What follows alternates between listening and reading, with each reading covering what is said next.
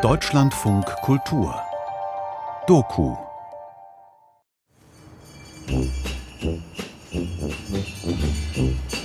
Ein Weihnachtsmann. Sein Atem dampft. Und die Glocke, die er schwenkt, blitzt in der Wintersonne. In seinem breiten Ledergürtel stecken weitere, große und kleine, mit kunstvoll gedrechselten Griffen. Sein Bauch ist gewaltig, sein Bart ist kraus und echt. Und sein roter Mantel ist an Kragen und Ärmelaufschlägen mit Pelz besetzt. Er hält direkt auf die Eingangstüre einer Kneipe zu. Oho! Und raus vom Walde komme ich her. Und auch euch sagen, es weihnachtet sehr. Eine Kiezkneipe im Berliner Wedding. All überall auf den Tannenspitzen, da sah ich schon goldene Lichtlein blitzen. Oben aus dem Himmelstor hier. Da schaut er mit großen Augen. Bauarbeiter sitzen an Holztischen beim Nachmittagsbier. Streucht durch den finsteren Tann. Der Stammgast an der Bar hebt erstaunt den Blick. Ruprecht rief es, alter Gesell, hebe die Beine. Spute dich schnell. Er mustert den Bart. Die Kerzen fangen zu brennen an. Die Himmelspforte ist aufgetan. den Bauch, Und morgen flieg die ich Stiefel. herab auf Erden, denn es soll wieder Weihnachten werden. Ja, Bravo, da gibt's ein Bier jetzt. Wie verlegen die alle schauen. ich hätte gern einen Kaffee. Der Weihnachtsmann legt seine dicken Fäustlinge auf den Tresen und reibt sich die Hände. Ja. Kakao mit Kaffee. Kakao mit Kaffee. Kakao mit Kaffee. Wunderbar, prima. Was geht hier vor? So, Wer ist der Typ? Schön siehst du aus. ja, ne? Mann, Mann, wirklich. Ich meine, wer ist er wirklich? That you, Santa Claus? Ich, der Weihnachtsmann. Bekenntnisse eines Unbekannten. Ein Feature von Marie von Kuck. Is that you, Santa Claus? Ich bin in eine Kita gegangen, in der Hoffnung, vielleicht dort bei der Weihnachtsmann-Zielgruppe Antworten zu finden.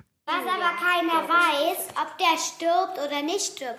Weil man, das ist ja ein ganz besonderer Mensch. Weil der muss ja jedes Jahr Geschenke bringen. Wenn Menschen immer leben, wird das nie aufhören. Also über dem Weihnachtsmann kommt dann eben einfach nur noch Gott oder Allah oder Jahwe oder wie die Burschen auch heißen, ja. So, auf der Ebene spielst du quasi mit, ja. Und das muss ich wissen als Weihnachtsmann. Ich hatte zudem unverschämtes Glück. Es gelang mir, ihn tatsächlich, sozusagen persönlich zu treffen. Ja, das wundert mich auch manchmal, ja. das ganze Jahr über guckt mich keine Frau von links und rechts an. Aber kaum stehe ich in Uniform da. Und er erlaubte mir sogar, mein Aufnahmegerät einzuschalten. Ach meine Güte. Hm, Jetzt läuft das Ding schon wieder. Ach, das nervt so. Liebe Marie, Ja? ich bin zugegebenermaßen eine multiple Persönlichkeit. Das erklärt so manches. Auch, dass er jetzt plötzlich eine ganz andere Stimme hat. Und schlank und drahtig ist.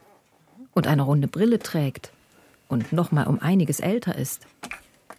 Der Bart allerdings. Und die- diese multiplen Persönlichkeiten können einfach keine Rollen spielen. Das geht gar nicht. Erzähl mal was. Also ich kann keine Rollen spielen. Wenn ich Weihnachtsmann bin, bin ich Weihnachtsmann. Hundertprozentig. Ich bin Weihnachtsmann. Natürlich, ich bin Weihnachtsmann. Ich bin mit Leidenschaft Weihnachtsmann. Weihnachtsmann hat also viele Gesichter. Schlüpft mal in diese, mal in jene Gestalt. Mal in die des kleinen, runden Stefan Anschak, von allen nur Stippi genannt, Ich bin Weihnachtsmann. mal in die des drahtigen, weißgelockten Shanti Strauch, Natürlich, ich bin Weihnachtsmann. mal in den großen und athletischen Hu Ping Chen. Ich bin mit Leidenschaft Weihnachtsmann. Womöglich auch noch in viele andere, wer weiß. Aber diesen dreien ist jedenfalls gemeinsam, dass sie das Weihnachtsmannsein absolut ernst nehmen. Jeder von ihnen ist der Weihnachtsmann, der echte, durch und durch. Früher wenn man nicht so artig war, hat der Weihnachtsmann ein Kind in den Sack gepackt und mitgenommen und da musste man für den arbeiten. Und das war dann ganz traurig, aber jetzt ist es zum Glück nicht mehr so. hat er sich geändert oder ist das jetzt ein anderer Weihnachtsmann? Ah, der ist jetzt viel netter geworden. Jetzt kriegt man nur noch, ähm, wenn man nur ganz, ganz, ganz, ganz unartig war, kriegt man einen kleinen Schlag nur mit der Rute. Aber das passiert nur ganz selten und das finde ich ganz blöd. Die Figur, die zieht sich über Jahrtausende. Das heißt, die Figur bleibt bestehen, aber die einzelnen Menschen, die sie mit Leben füllen, die haben halt einen Anfang und ein Ende, Gott sei Dank auch.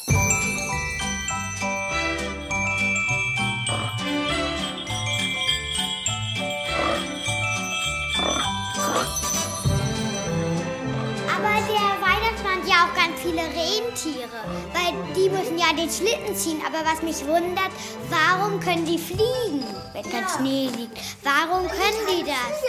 Genau. Wenn die Kinder solche Fragen stellen, dann sage ich das. Ich bin nicht mit dem Schlitten gekommen, sondern mit dem 245er Bus. Und du glaubst an den Märchenweihnachtsmann, aber ich bin ein richtiger Weihnachtsmann. Ich bin echt. Wenn du es nicht glaubst, komm her, zieh an meinen Bart.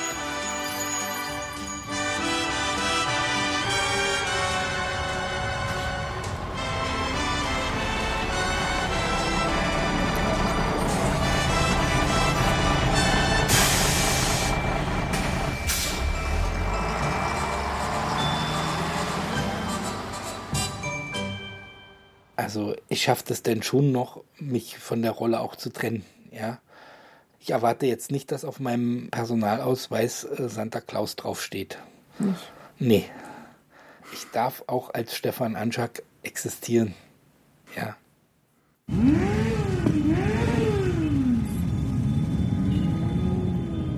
Samstagnachmittag, kurz vor dem dritten Advent, auf dem Steglitzer Damm in Berlin-Charlottenburg. Bis zum Horizont nichts als Weihnachtsmänner auf weihnachtlich geschmückten Motorrädern. Auch ein paar Engel und Weihnachtsfrauen sind dabei. Das Event nennt sich Christmas Bike Tour und steigt nun schon seit über 20 Jahren. Ausgerichtet vom Verein Santa Claus on Road. Eine Weihnachtsaktion, die auf die Armut in der Stadt aufmerksam machen soll.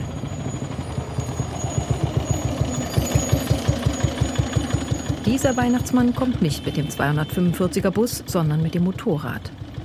Eine beeindruckende Erscheinung, groß und breitschultrig. Haar und Bart sind lang und seidig glatt und glitzern eisgrau. Seine Augen sind schmal und dunkel. Man sieht ihm seine chinesischen Vorfahren an. Aber man könnte genauso gut glauben, dass er aus Sibirien stammt oder vom Nordpol. Auch er trägt diesen prächtigen rot-weißen Königsmantel. Auch seinen schmücken Pelz und Goldstickereien.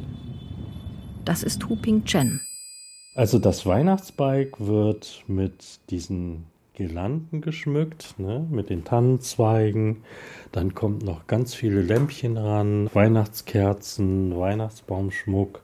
Richtig bunt und grün, leuchtend mit vielen Glitzerkram dran. Gehört einfach dazu.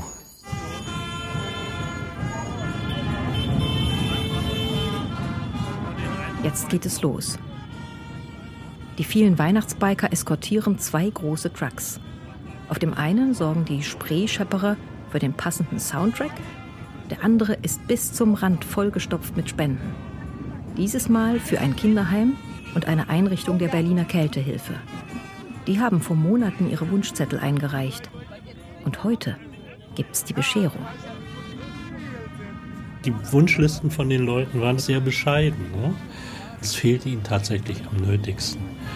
Und das fanden wir schon sehr beschämend.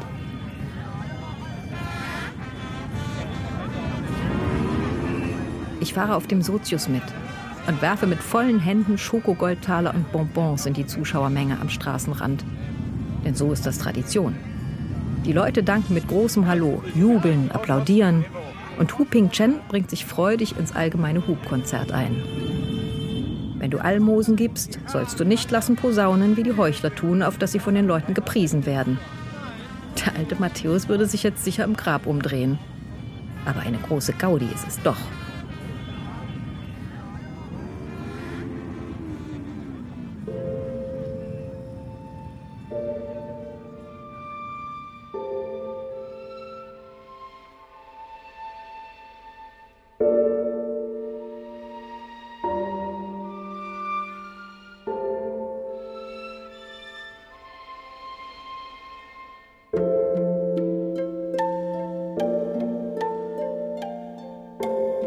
Ein Industriekomplex nahe dem ehemaligen Flughafen Tempelhof.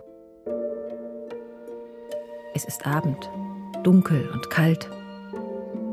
Einzelne Schneeflocken tanzen durchs Licht der Straßenlaternen. Jetzt zeige ich dir das geheime Hauptquartier des Weihnachtsmannes.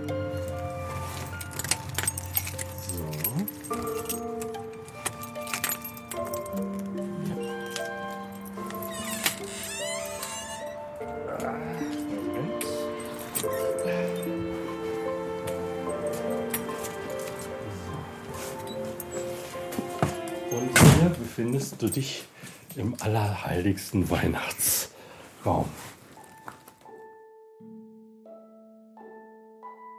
Wir haben eine Art große Garage betreten. Fensterlos und mit gekalkten Wänden. Fast bis zur Decke stapeln sich unzählige Kisten und Kartons in allen Größen. Alles Geschenke. Berge von Geschenken. Weihnachten oder der Weihnachtsmann funktioniert ja eigentlich nur deshalb, weil Menschen an Wunder glauben. Etwas Unerklärliches, was passiert, was einem irgendwas Gutes tut. Bei der Christmas Bike Tour fährt er nur mit. Das hier sind seine eigenen Projekte. Huping ist gewissermaßen angetreten, um den Weihnachtsglauben zu füttern. Er sorgt für Wunder. Am liebsten dort, wo sie am wenigsten erwartet, aber am meisten gebraucht werden.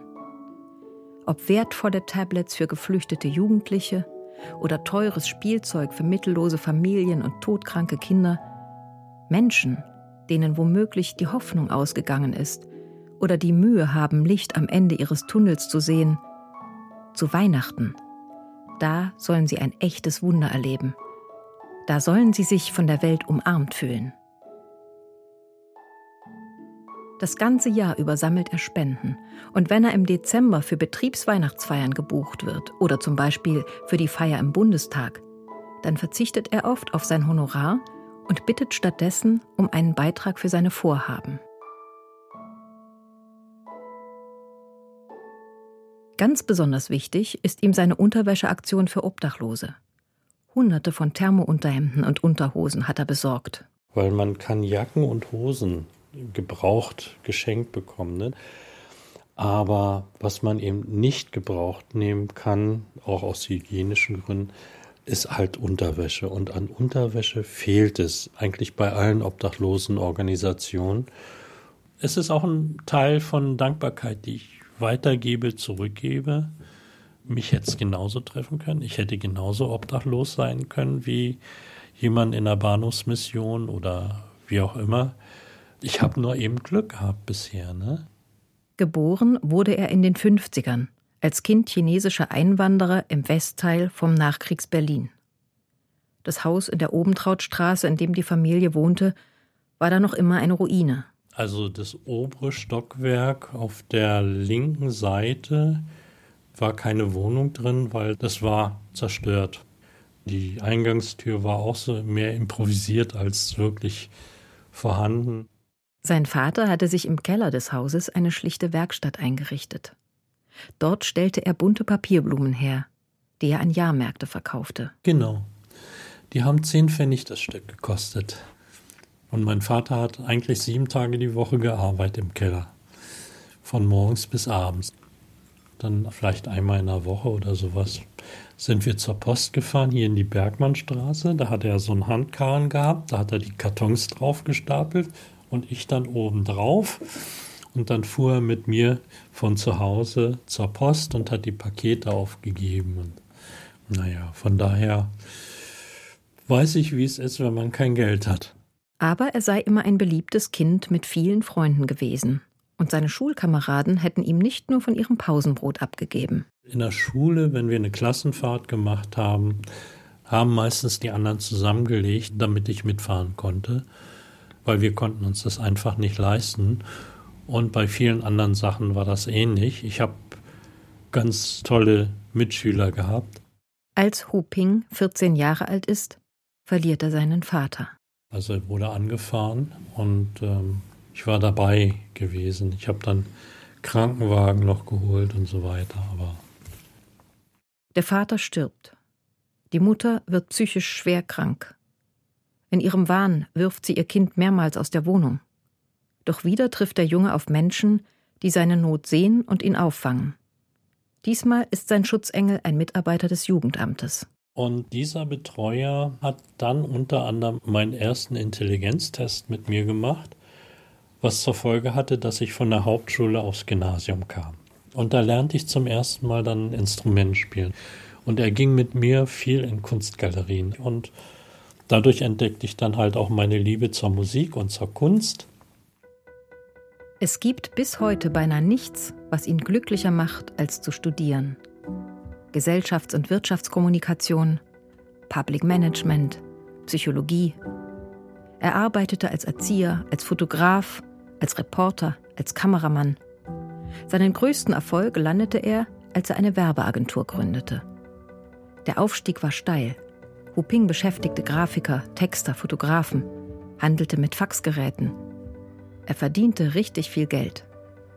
In seiner Freizeit reiste er, ging Segelfliegen und Tauchen. Die Insolvenz kam überraschend. Huping stürzte tief. In kurzer Zeit verlor er alles. Und auch seine Freundin verließ ihn. Die Welt brach für mich natürlich zusammen. Kühlschrank war leer, alles war leer. Wie man die nächste Miete zusammenkriegte, wusste man auch nicht und die Lage schien völlig aussichtslos. Huping zog sich zurück, verkroch sich. Er war am Ende, stand kurz vor der Obdachlosigkeit. Wie wäre es gelaufen, wenn es nicht so viele Menschen gegeben hätte, die in vielen Situationen mich unterstützt hätten, mir geholfen hätten? Wie wäre es dann gelaufen? In dieser Krise, in der sich die guten von den schlechten Freunden scheiden, da gibt es sie. Freunde, die ihn zum Essen einladen, die die eine oder andere Rechnung bezahlen, die ihn aufrichten. Manchmal kommt die Hilfe von Menschen, die er längst aus den Augen verloren hat oder von denen er niemals Hilfe erwartet hätte. Und manchmal sogar ohne Absender. Immer zu Weihnachten fand ich in meinem Briefkasten einen Brief, wo da Notrettung drauf stand und dann waren 50er oder ein 100er drin oder irgendwas so in dem Dreh. Ich weiß übrigens bis heute nicht, von wem das war. Ich weiß nur, es war nicht nur einer. Huping lächelt.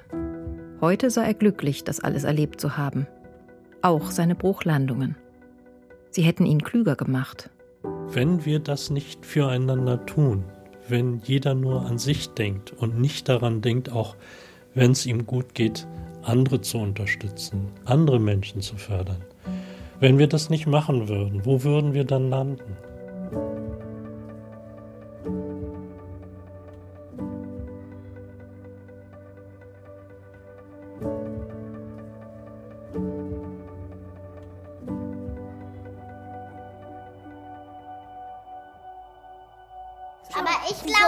Den Weihnachtsmann wirklich gibt. Weil wer sollte sonst die Geschenke bringen? Weil Mama hat gesagt, sie bringt nicht die Geschenke, wenn es so viele Geschenke gibt.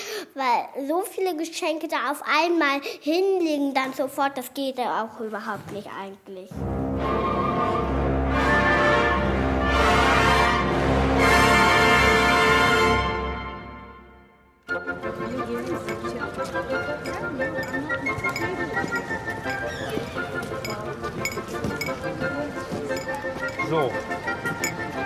Ein sonniger Freitagvormittag. Heute hat der Weihnachtsmann wieder einen dicken Bauch. Mit bürgerlichem Namen heißt er Stefan Anczak, kurz Stipi. Es ist derselbe, den wir schon aus der Weddinger Kneipe kennen. Gerade kommt er von einem Fototermin und spaziert mit mir und zwei Freunden nach Hause. Plötzlich und wie aus dem Nichts, da wird er panisch. Hastig springt er hinter ein parkendes Auto und duckt sich. Wie ein Dieb, hinter dem die Polizei her ist. Die sind auf deiner Straße, dort auf der Ecke. Ja, also wenn du hier, glaube ich, hinter dem Wagen erstmal stehen bleibst. Auf der anderen Straßenseite sind ein paar kleine Kinder aufgetaucht. Kinderalarm ist hier ständig. Kinderalarm. Sag doch mal, was Kinderalarm ist. Kinderalarm ist, wenn Kinder in der Nähe sind. er macht ein Gesicht, als wäre ich schwer von Begriff und weist auf seinen Weihnachtsmannmantel, den dicken Bauch, den langen Bart. Heißt das, die dürfen den Weihnachtsmann nicht sehen? Kinderalarm heißt, dass ich sozusagen Obacht geben darf, wenn viele Kinder da sind und ich nicht wirklich darauf vorbereitet bin. Denn die Kinder wollen ja an den Nikolaus glauben dürfen und an den Weihnachtsmann glauben dürfen. Und deswegen darf das dann gut und sorgfältig vorbereitet sein. Den Glauben, den schüttelt man nicht so einfach aus dem Ärmel. Dann ist er jedenfalls ziemlich oberflächlich. Er will gut begründet sein. Und wenn die dich so sehen, dann geht der Glaube kaputt? Nö, wenn sie mich so sehen, nicht. Aber wenn ich keine Geschenke habe, ist immer doof. Es ist zwar noch nicht der 24. Aber das Beutelchen mit Süßigkeiten, das er immer prall gefüllt am Gürtel hängen hat, ist schon so gut wie leer. Zum Glück sind die Kinder inzwischen außer Sichtweite. Weihnachtsmann richtet sich auf. Hallo, na? Zwei Passanten sind stehen geblieben und betrachten ihn amüsiert. Habt ihr schon fleißig Wunschzettel geschrieben? Ein Mann und eine Frau um die 40, die so aussehen, als würden sie frieren. Ja, für die Kinder auch. Und ihr auch. So. Na, dann schauen wir mal.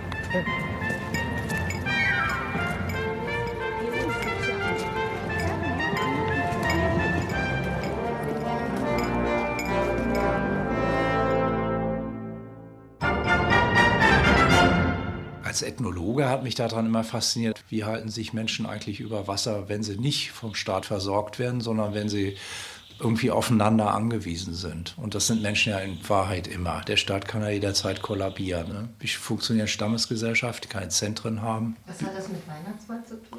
Gabe, die Gabe. Stämme können nur funktionieren, wenn die Leute freiwillig sich gegenseitig Dinge geben. Im Frühling habe ich Professor Thomas Hauschild besucht. Er hat ein Buch über den Weihnachtsmann geschrieben. Rituale sind Reserven des gesellschaftlichen Handelns, weil sie eine Alternative eröffnen und bewahren eben auch oft Dinge, die in dieser Mainstream-Gesellschaft gar nicht mehr so wichtig sind, wie zum Beispiel freie Tauschverhältnisse, wo man einfach gibt, die Kultur der Gabe. Die ist im Weihnachtsritual aufgehoben. Früher muss man sich das viel schärfer vorstellen, das war die Jahreszeit, wo man sich fragen musste, ob man diesen Winter überlebt oder nicht. Und ob die Reserven der Gesellschaft jetzt ganz materiell, ob die jetzt hier umverteilt werden können zwischen den Menschen oder nicht.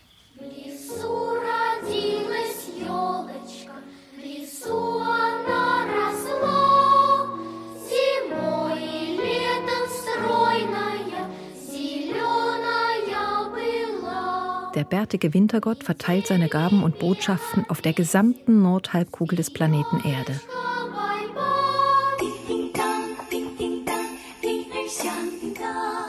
In Europa, Asien oder Amerika, er geistert durch alle Kulturkreise.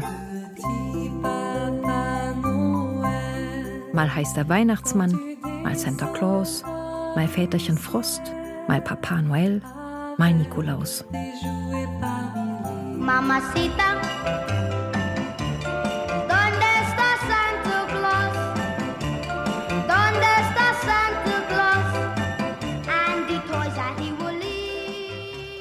Aus dem Nichts holt er die Geschenke, fährt durch die Luft.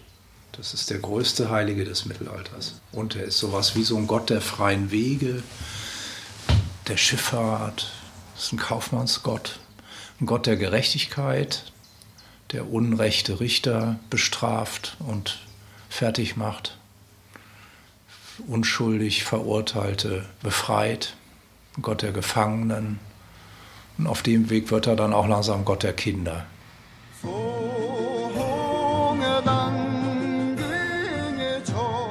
China kommt er in der Gestalt des Gottes des langen Lebens und in der Mongolei als der weiße Alte. Diese Vorstellung, dass aus dem Eis, aus dem All, aus der großen Kälte jemand herabsteigt und uns hier ernährt und wärmt. Nämlich unsere Vorfahren. Das ist das Zentrum dieser Tradition. Das sind alles nacheiszeitliche Kulte. Das ist mit der Eiszeit entstanden. Und das ist ein Brauchtum, das letztlich die Angst vor einem ewigen Winter ausdrückt. Mitten im Winter, im Höhepunkt des Winters. Das ist ein Verhaltensspiel, das auch was Ewiges berührt, nämlich die Generationenfolge. Und wie nährt eine Generation die andere? Wie soll das gehen? Das ist ja immer wieder das Rätsel. In Wahrheit ist das nie klar. Aber der Kapitalismus tut so, als wenn das sonnenklar wäre, wie das geht. Dass nämlich alles immer weiter verbraucht wird. Aber wir wissen jetzt, dass das auch ein Ende haben wird.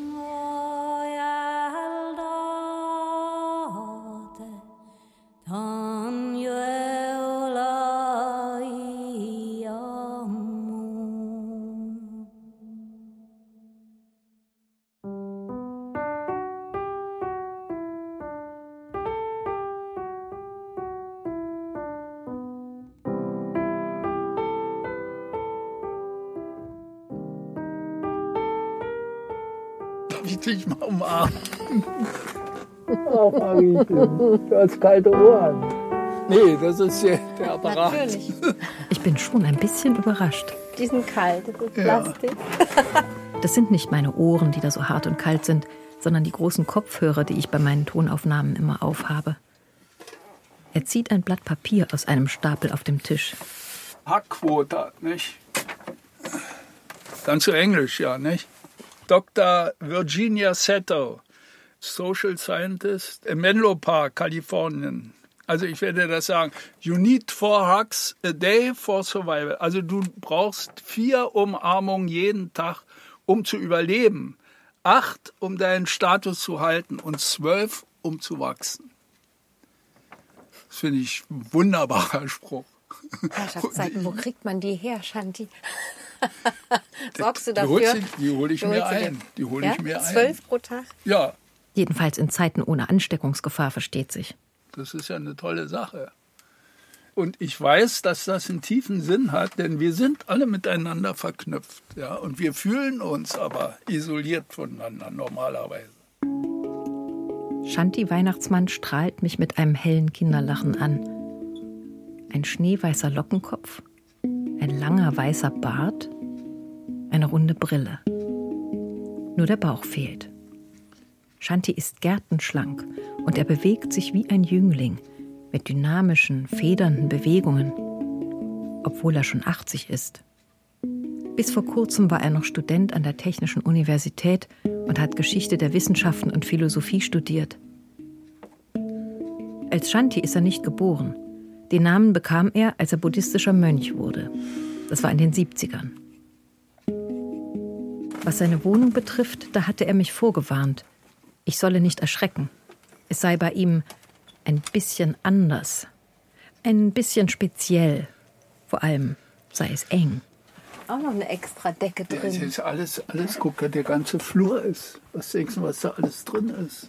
Er hat nicht übertrieben. Es ist unglaublich eng. Das liegt aber nicht etwa daran, dass es eine kleine Wohnung wäre, sondern daran, dass sämtliche Wände und Decken sozusagen sehr gründlich nach innen zugewachsen sind.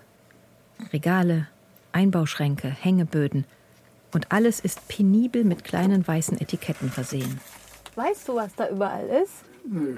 Das ist angeschrieben.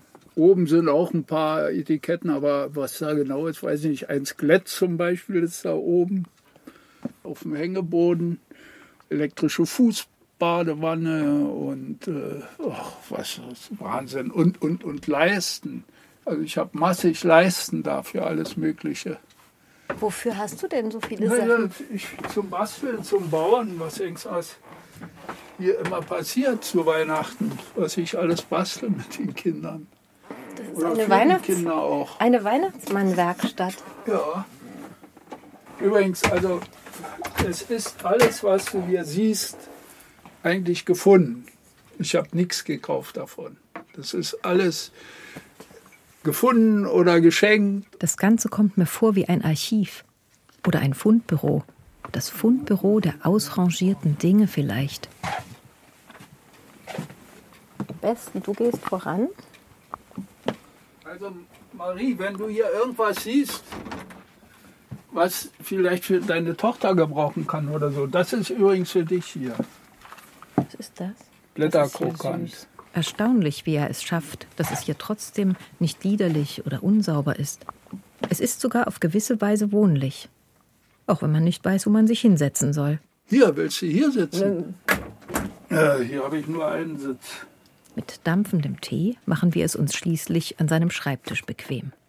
Direkt unter seinem Hochbett, auf das er nur über eine steile Leiter kommt.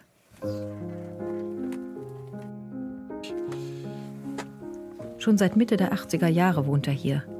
Anfangs mit seiner Frau Renate. Seit fast 30 Jahren ist sie nun schon tot. Ihr Foto hängt im Flur, in fröhlicher und liebevoll arrangierter Gemeinschaft mit einer ganzen Zahl anderer. Alles Menschen, die Shanti wichtig waren oder sind. Total urige Frau, wunderbar. Very down to earth. Das ist ja auch, wenn du so alt bist, stirbt andauernd jemand. Geboren wurde Shanti als Rainer Strauch. 1940 in Berlin, als die ersten Bomben auf die Stadt fielen. Ich bin unehelich geboren und meine Mutter hat nachts gearbeitet. Und das Jugendamt hat das nicht zugelassen, dass ich bei meiner Mutter bin. Aber diese äh, Pflegeeltern, die waren ganz furchtbar. Sein Vater ist ein verheirateter Mann und hat eine eigene Familie. In den Pflegefamilien wird er misshandelt. Mehrmals wechselt er sie, aber jedes Mal erlebt der kleine Junge einen neuen Albtraum. Erst als er 1947 ins evangelische Adelaidenstift kommt, wird es besser. Seine neue Erzieherin wird Tante Christel, eine blutjunge Frau, die ihren Schützling wirklich ins Herz schließt und für ihn da ist. Bis heute ist Shanti mit ihr in Kontakt. 91 Jahre alt ist sie inzwischen. Wir haben im Heim wunderschöne Weihnachten gefeiert. Und diese Weihnachten fing schon an im Oktober mit dem Wunschzettel, mit dem Bastelwunschzettel. Da musste man eine Skizze machen und was wir dazu brauchen. Im Oktober. Und dann wurden bei uns Krippenspieler eingeübt und natürlich Lieder. Und ich kann heute noch meine Rolle als Moor hieß es damals. Einer der drei Könige war ja ein Mohrenkönig. Ja. Fern aus dem Morgenlande kommen wir, durch der Wüste grauen hat uns sein Stern geführt. Dann hatten wir solche Schuhputzdosen leere, da haben wir den Kerzenstummel und so gesammelt und haben unsere kokelnden kleinen Kerzen gehabt. Seine Mutter sieht er regelmäßig. Sie besucht ihn und er sie. Ich habe keinen Groll gegen meine Mutter gehabt, also eher gegen meinen Vater, der, sich das Leben genommen hat an Weihnachten. An Weihnachten hat er sich das Leben genommen, da war ich sieben. Wie ich ins Heim gekommen bin, habe meine Mutter besucht, aber meine Mutter angefangen zu weinen. Der Papi hat, äh, das Christkind hat unseren Papi genommen. Die Gründe oder näheren Umstände hat Shanti nie erfahren. Außer dass der Filme gemacht hat für die Nazis und nachher vermutlich, weil seine ganzen Ideale also sich als Dreck erwiesen haben und, und mörderisch und so weiter, dass er das nicht verkraftet hat. Als junger Mann wird Shanti Teil der Studentenbewegung, stellt alles in Frage, will anders leben irgendwie, probiert Neues aus, experimentiert. Und auch noch als er schließlich fertiger Ingenieur ist und gutes Geld verdienen könnte, treibt ihn eine namenlose Suche in die Welt. Er beschäftigt sich mit Buddhismus, geht nach Thailand und wird Mönch. Schließlich sogar Bettelmönch. Da habe ich mich ja völlig in die Abhängigkeit von anderen gegeben. Also das ist ja so, mit Nietzsche zu sprechen, hast du ja nicht nur die Brücken abgebrochen, sondern das Land hinter dir abgebrochen bin nach Südeuropa im Winter durch Italien und Griechenland und so weiter mit sehr spärlicher Bekleidung. Und du darfst nicht betteln, du darfst nicht sagen, hast du mal eine Mark. Also Geld überhaupt nicht berühren, nicht mal.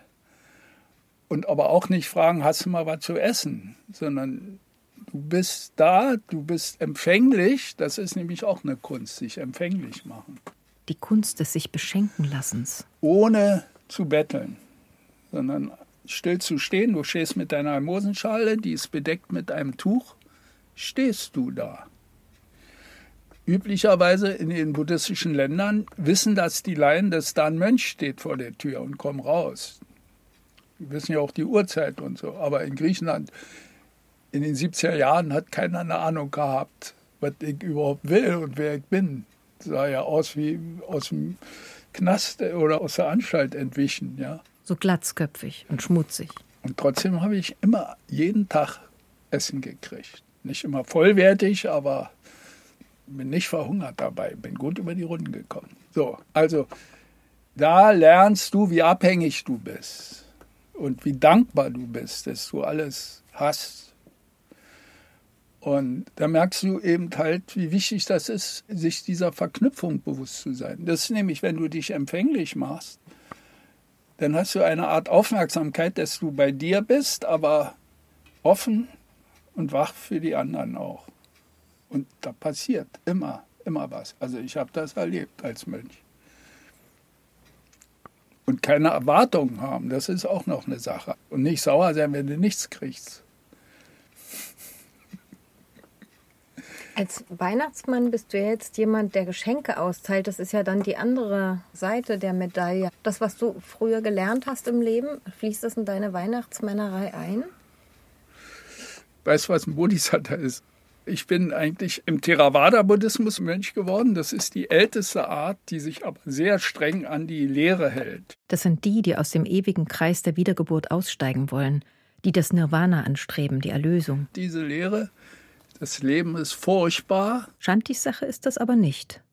Denn er ist Bodhisattva. Die Bodhisattvas, die sagen sich ja, klar, das Leben ist furchtbar. Aber umso wichtiger ist es doch, dass wir was dagegen machen ich habe das Programm jetzt meins zu tun und ein bisschen Licht in dieses Dunkel zu bringen. Und da gibt es also Übungen. Und die erste, die man entwickeln muss, ist Dana. Und Dana heißt Freigebigkeit. Du bist also Experte in Schenkologie auch. Geschenkekunde. Ja, also ich schenke viel. Ich, ich guck mal, da ist mein Einkommen, was ich habe, Ups. normalerweise. Ja? Die Zahl steht auf einem Zettel, der mit einer Reißzwecke an die Wand gepinnt ist. Ich muss zweimal hinschauen, um zu glauben, was ich lese. Ups. Aber du glaubst das nicht. Ich habe jedes Jahr. 468,45. Ja. Wie viel kostet hier die Miete? 300, nee, also knapp 300. Da bleibt nicht viel zum Essen. Also ich sag dir, ich bin reich. Ich kann viel abgeben. Ich gebe jedes Jahr seit vielen, vielen Jahren schon, wo meine Frau noch lebte, haben wir das so gehalten und ich mache das immer noch. So um die 1000 Euro gehen an Hilfsorganisationen. Wo hast du die denn her? Ja, das frage ich mich auch.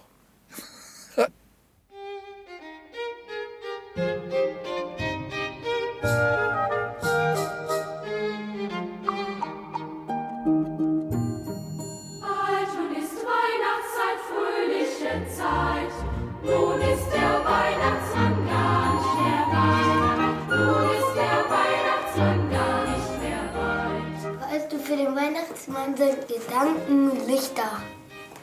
Echt jetzt? Unsere schönen Gedanken. Der Weihnachtsmann kann unsere Gedanken lesen. Ist das gut? Ja. Mhm. Da weiß der alles, was wir uns wünschen. Und wo wir wohnen. Ja. Weil der hat ja, der hat ja wie, bei dem, wie bei dem Buch haben die ja so ein Buch und da stehen alle Kinder drin. Mhm. Alle, alle auf der ganzen Welt. Alles, das bringt er dem artigen Kind.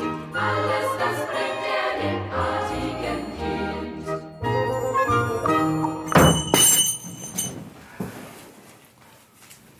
Santa Stippi zieht sich um. Ein geheimes Hinterzimmer. Auf einem Sofa liegt ein Berg bunter Geschenkepäckchen. Daneben, noch zusammengefaltet, der große Sack. Über einem Stuhl hängen der rote Weihnachtsmannmantel und ein weißes Shirt.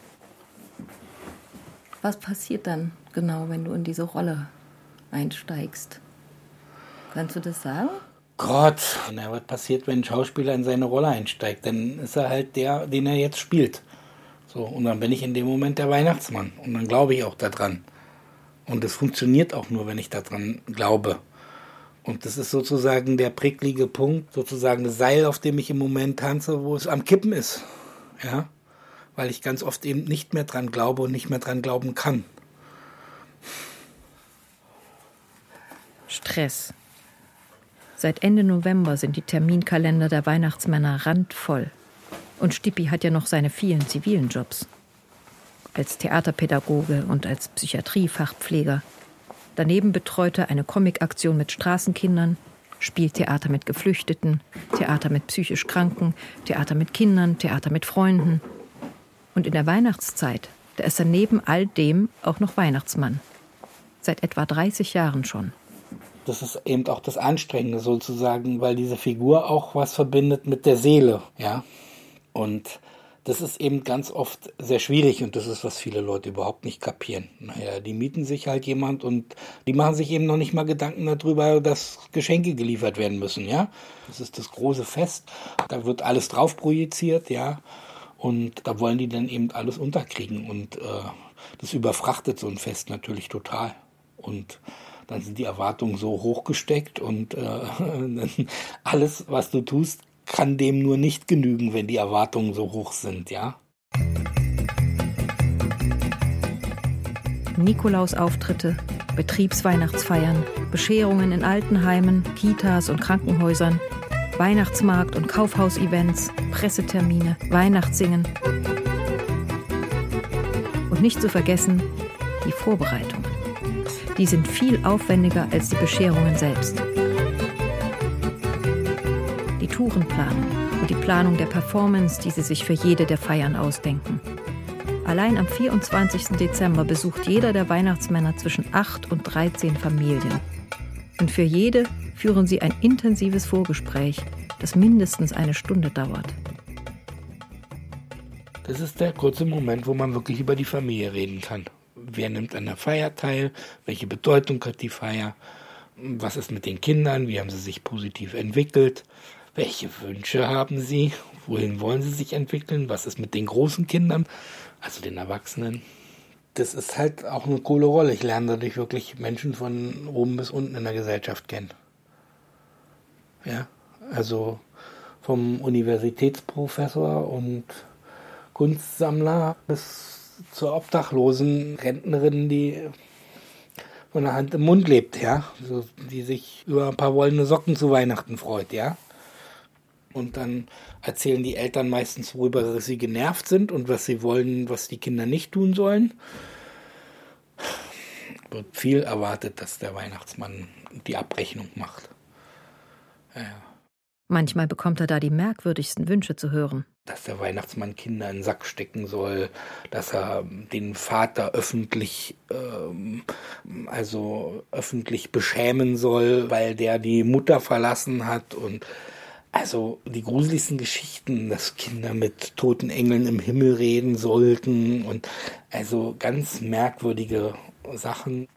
An dieser Stelle wird Weihnachtsmann zum Kinderschutzpatron, zum Erziehungshelfer, zum Coach, aber auch zum Freund, Mutmacher und Tröster.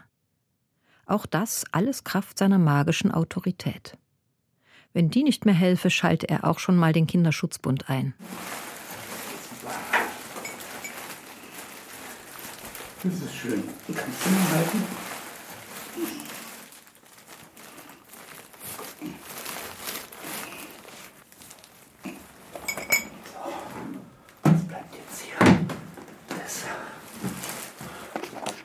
Jetzt hat er die runde Brille aufgesetzt, sein großes goldenes Buch aufgeschlagen, blättert konzentriert darin, prägt sich noch einmal alles ganz genau ein. Steht denn da alles drin? Hm, guck mal. Also, Weihnachtslieder, für den Fall, dass ich mal einen Aussetzer habe. Gedichte und Geschichten. Und wie du siehst, manchmal ist es ja dunkel in den Weihnachtsstuben, habe ich es extra alles groß geschrieben, damit ich es auch noch im Dunkeln lesen kann. Wunschzettel von Kindern. Es sind ganz süße Sachen dabei, aber ich habe die schon ewig nicht mehr angeguckt. Frohe Ostern. Die schreiben manchmal auch äh, Wunschzettel zu Ostern. Oh, wo beschert wird, um wie viel Uhr, wann man spätestens weg sein muss, damit man die Zeit nicht verpeilt, die Kontaktdaten. Dann natürlich ganz wichtig, wo sind die Geschenke versteckt. Ja, guck. Und dann zum Beispiel die Fahrverbindung, nicht? Hoppe nach Wölk, Wölk nach Hansche, Hansche nach Schinke und so. Und dass man da das überhaupt auf die Reihe kriegt, zwölf Leute, nicht? Wer ist alles da? Also natürlich die Kinder. Die Eltern Dann noch die ganzen Verwandten, Oma, Opa und so weiter.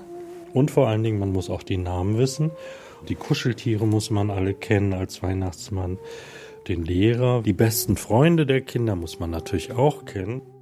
Gute Vorleistung fürs Abi. Eltern sind sehr stolz auf ihre Tochter. Hat manchmal einen schnoddrigen Ton, könnte charmanter sein. Oder was zum Beispiel in den Geschenken drin sein könnte. All das sind so Sachen, die sollte der Weihnachtsmann schon ein bisschen wissen. Das ist das Schicksal der Götter, dass sie alles wissen und jeden kennen müssen. Jetzt hilft ihm nur, dass sie ihm Fotos geschickt haben, damit er sich einprägen kann, welches Gesicht zu welchem Namen gehört.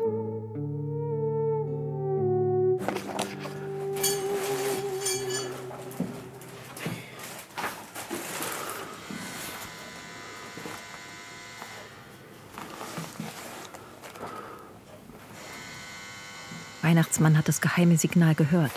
Zweimal Türsummer. So. Jetzt wird er erwartet. Der Sack ist gepackt, ist dick und ordentlich schwer geworden. Er wirft ihn sich über die Schulter. Brille haben wir dabei. Jetzt geht es los. Okay.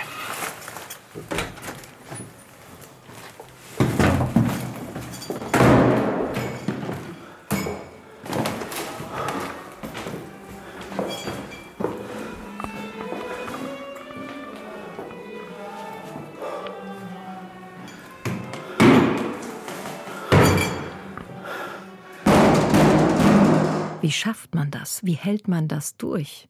Weil ich sozusagen ein Experte fürs Wünschen werde, ja. Das ist so ein Stück vom Weihnachtsmann. Äh, ein Teil der Berufskunde ist sozusagen Wunschologie, ja.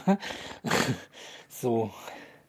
Also das ist eine zentrale Fragestellung und die wird natürlich auch geprägt durch meinen Beruf. Also jetzt zum Beispiel im sozialpsychiatrischen Bereich habe ich ganz viel zu tun damit.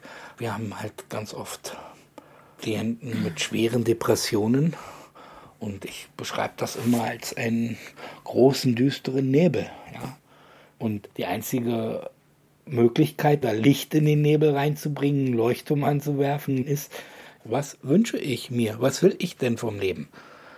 Wie soll ich denn Hoffnung haben, wenn ich nicht weiß, was ich mir wünsche? Das ist, glaube ich, was, wo die Menschen viel zu wenig drüber reden, weil sie immer glauben, äh, das Leben sei kein Wunschkonzert, was ich total bescheuert und blöde finde. Doch, das Leben ist ein Wunschkonzert. Punkt.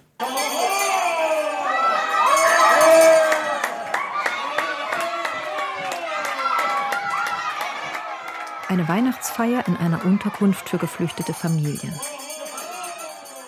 Das Buffet duftet verführerisch, der geschmückte Baum funkelt und der große Raum ist voller Menschen. Aufgeregte Kinder und beinahe noch aufgeregtere Eltern. In diese Stadt, wo eitel brave Kinder, das sind sie doch, oder? Sagt mal, könnt ihr denn gesingen? Ja. Ja? Ihr wollt ein Lied singen. Wollen wir zusammen das Lied von Nikolaus singen? Ja. Lass uns froh und munter sein und uns recht und Herzen freuen. Für die Performance selber ist mir persönlich total wichtig, dass die Menschen gemeinsam was miteinander machen. Das macht es auch schön. Gedichte aufsagen, Spiele spielen, Geschichten hören und vor allem immer wieder singen. Und ich musste mittanzen. Also die haben denn da tatsächlich einen freien Platz gekriegt in der Mitte und haben getanzt ich mit, weißt du, und diese Tänze ist unmöglich als Weihnachtsmann. Ne? Drei vor, zwei links und drei rechts. Und aber es hat einen Mord Spaß gegeben. Dann hole ich mir das goldene Buch heraus und lese, was mir die Wichtel aufgeschrieben haben. Und da werden die Kinder also erleben, der kommt nur auf die guten Sachen zu sprechen.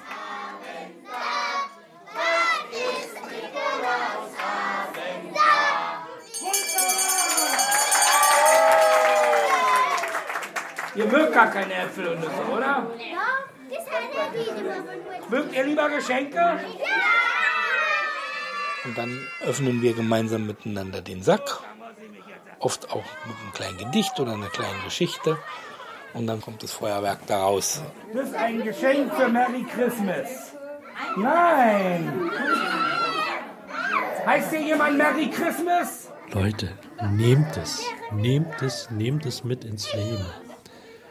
Und erinnert euch daran, gerade in schlechten Zeiten, wie schön das sein kann. Was bin ich schusslich? Da steht natürlich Taranek.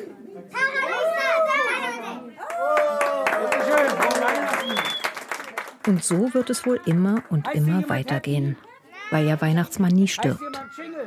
Es gibt natürlich Veränderungen. Die Kinder werden größer und die Großen werden älter. Und Hu Ping hat eine Angst kennengelernt, die ihm bisher ganz unbekannt war. Ich sehe ja nun doch ein bisschen aus wie ein Chinese, also nicht wie ein Deutscher. Ne? Während meiner Kindheit und meiner Jugend ist mir das nie bewusst geworden. Es hat mich auch keiner merken lassen.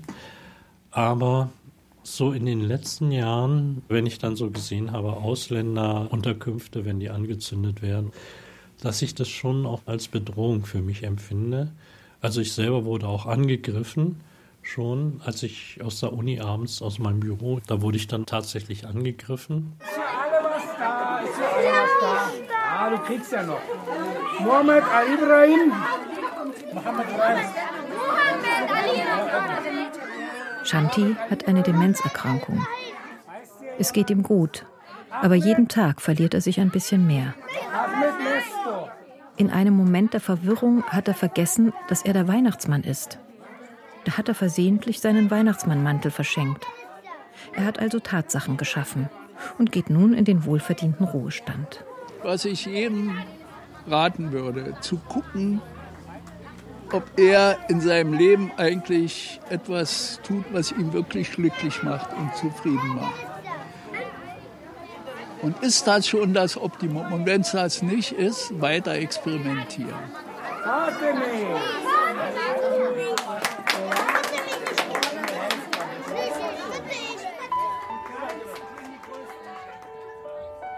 Das können wir dann am Abschluss machen. Fasst euch bitte alle jetzt an die Hände und dann nehmen sich alle an die Hand und dann singen wir alle Jahre wieder zusammen. Das ist eine gute Vorbereitung aufs nächste Jahr und es ist einfach was Verbindendes, ja.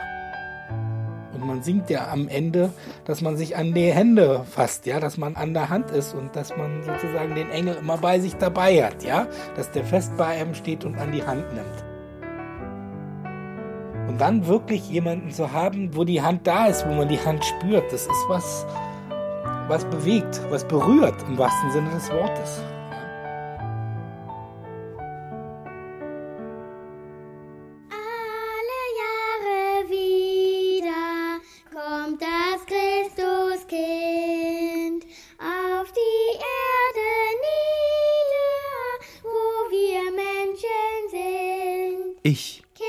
Weihnachtsmann. Bekenntnisse eines Unbekannten. Ein Feature von Marie von Kuck. Es sprach die Autorin. Ton Andreas Stoffels, Regie Beatrix Ackers, Redaktion Wolfgang Schiller. Aber manchmal, wenn die dann schon anfangen sind am Auspacken, ist auch gut, weil dann kannst du abzischen. Dann ist die Aufmerksamkeit bei den Geschenken und der Weihnachtsmann kann sich in Luft auflösen sozusagen. Eine Produktion des Deutschlandfunks 2020.